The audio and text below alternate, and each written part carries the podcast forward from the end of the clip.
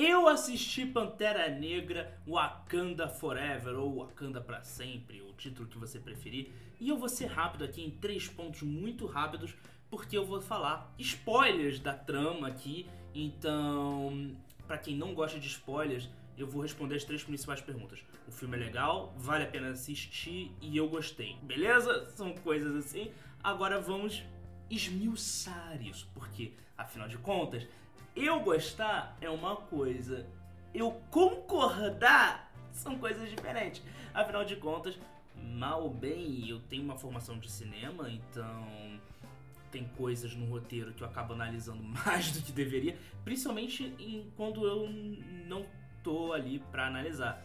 Diferente de outros filmes que eu vou representando referência nerd na cabine de imprensa, em que eu estou ali para criticar o filme, eu acabo assistindo o filme com um olhar mais atento. Pantera Negra é um filme que eu quis assistir, paguei o ingresso, fui no cinema e eu fui como um fã da Marvel, um fã de história em quadrinho e só que teve coisas nesse filme que me irritaram profundamente e acabou me tirando do filme. E aqui a gente vai conversar com isso. E aqui a gente vai adentrar nos spoilers. Primeira coisa, a Shuri se tornar o Pantera Negra.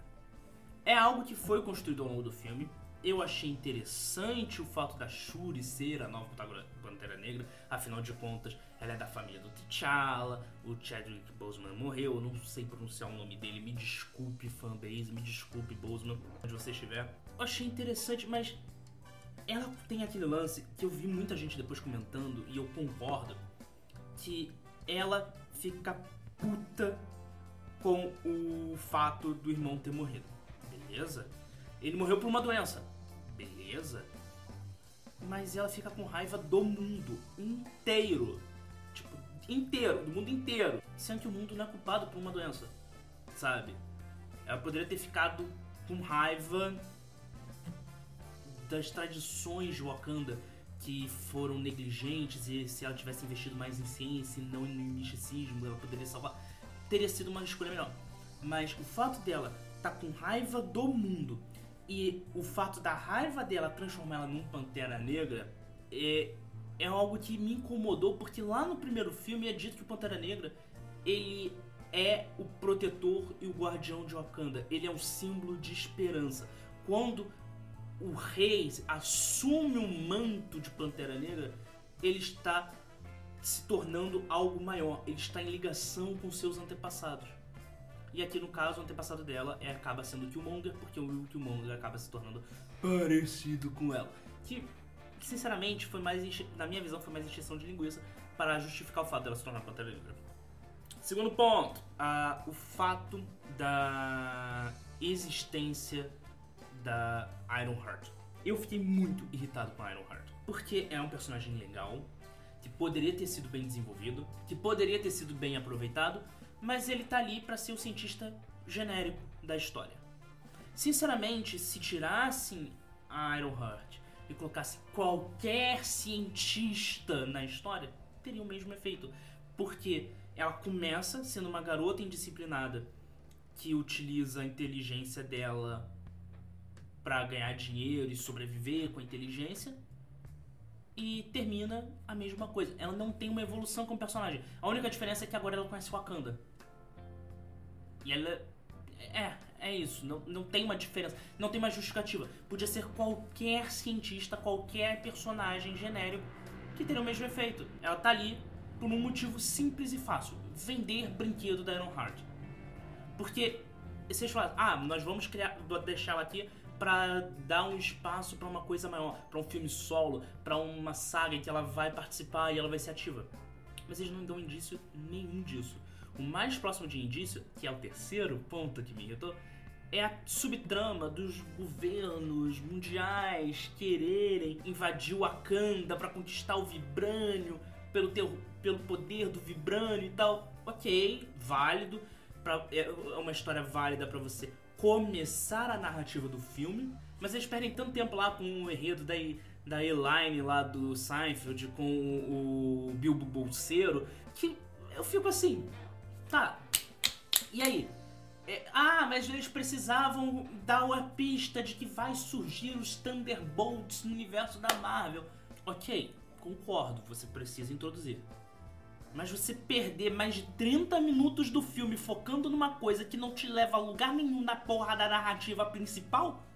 Ah, qual é, mano? Tá de sacanagem comigo, Marvel? Você pode. Todas as cenas ali do Bilbo Bolseiro com a Elaine, você pode tirar.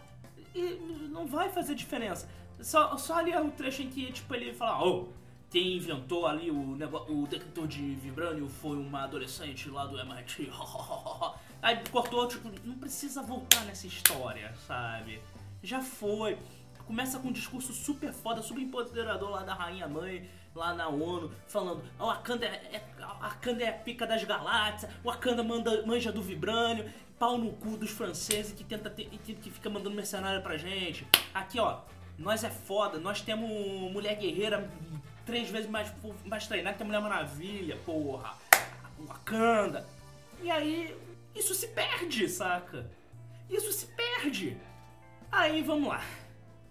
Esses são os três pontos que eu detestei. Assim, detestei. Aí vem, para melhorar tudo, né?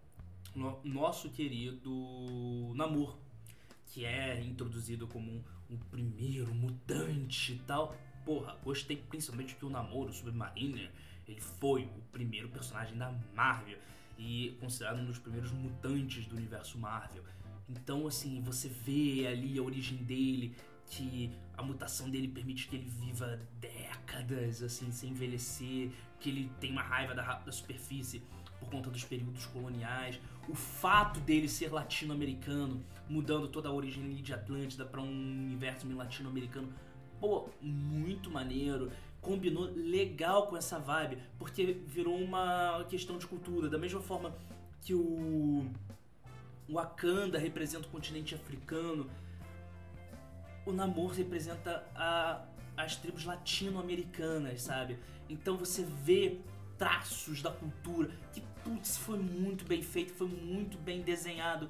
O personagem, um ator, ele entrega ali uma raiva da superfície, você entende, porque a superfície é bruta, a superfície quer explorar, a superfície é gananciosa, a superfície invade países latinos, tiram suas riquezas, tiram sua cultura e injetam aquilo de American Dream.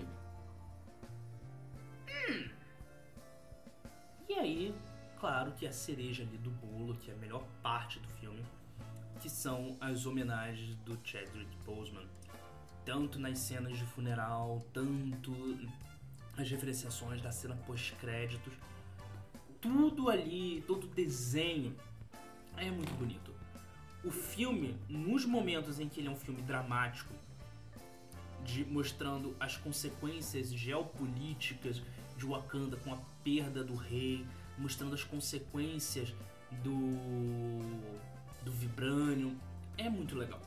É muito legal a passagem de poder, a mãe se conectando com a filha, tentando trazer ela mais para o lado das tradições, tirar ela um pouco do lado da ciência.